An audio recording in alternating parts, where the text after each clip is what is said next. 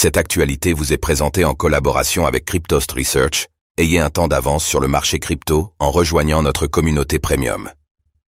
FTX obtient l'autorisation de liquider 3,4 milliards de dollars de crypto-monnaies. Quel impact pour le marché?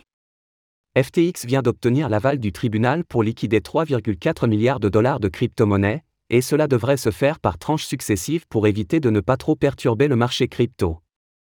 Comment FTX prévoit-elle de liquider l'ensemble de son portefeuille?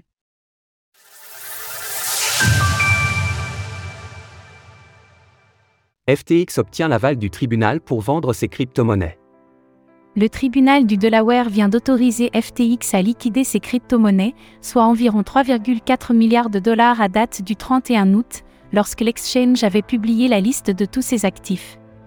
Selon les derniers calculs de Messari, ces chiffres auraient toutefois baissé étant donné les conditions défavorables du marché crypto.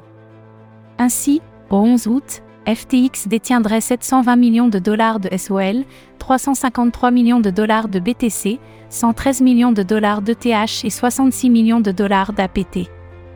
En faisant abstraction des tokens illiquides détenus par FTX, FTX Token, MAPS, Serum, FIDA, Media, ETC, et de ses stablecoins, l'exchange détiendrait a priori autour de 1,3 milliard de dollars en crypto-monnaie. Bien sûr, ce montant est amené à varier en fonction du marché au jour le jour. Le mois dernier, la direction de FTX avait demandé à ce que la vente et slash ou la gestion de ces crypto-monnaies soit gérée par la société Galaxy Digital.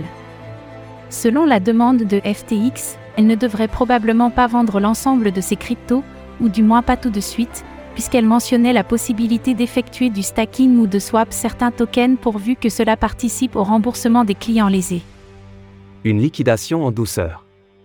Quoi qu'il en soit, si FTX venait à vendre ses crypto-monnaies, le juge en charge de l'affaire a décidé qu'elle ne pourrait le faire que par tranche de 100 millions de dollars par semaine afin de ne pas perturber le marché.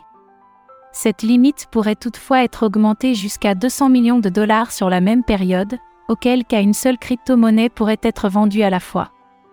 Concernant le SOL, le token natif de Solana, la vente de ce dernier se fera donc également de manière à ne pas trop perturber son cours. Selon les dernières estimations, FTX détiendrait 16% de la supply totale de tokens SOL, une révélation qui a créé la panique au sein de la communauté crypto. Cependant, la période de vesting des tokens SOL du à FTX ne prendra fin qu'en 2027, une large partie d'entre eux est donc encore totalement impossible à vendre. De surcroît, afin de procéder à la vente de Bitcoin, d'Ether ou de certains tokens, FTX sera tenu de donner un préavis de 10 jours à la justice. Durant l'audience, un avocat de FTX a précisé qu'il était impossible de relier chaque crypto-monnaie à chaque client, et donc que les montants dus à chaque client lésé seraient calculés en dollars, avant d'être distribués, sous forme de liquidité. Un avocat du comité ad hoc de FTX a également déclaré que le plus tôt serait le mieux pour commencer à vendre les crypto-monnaies concernées, la plupart des parties cherchant a priori à accélérer le processus. Il n'a pas été précisé si la vente de crypto serait effectuée de gré à gré, OTC, ou via le marché classique. Retrouvez toutes les actualités crypto sur le site cryptost.fr.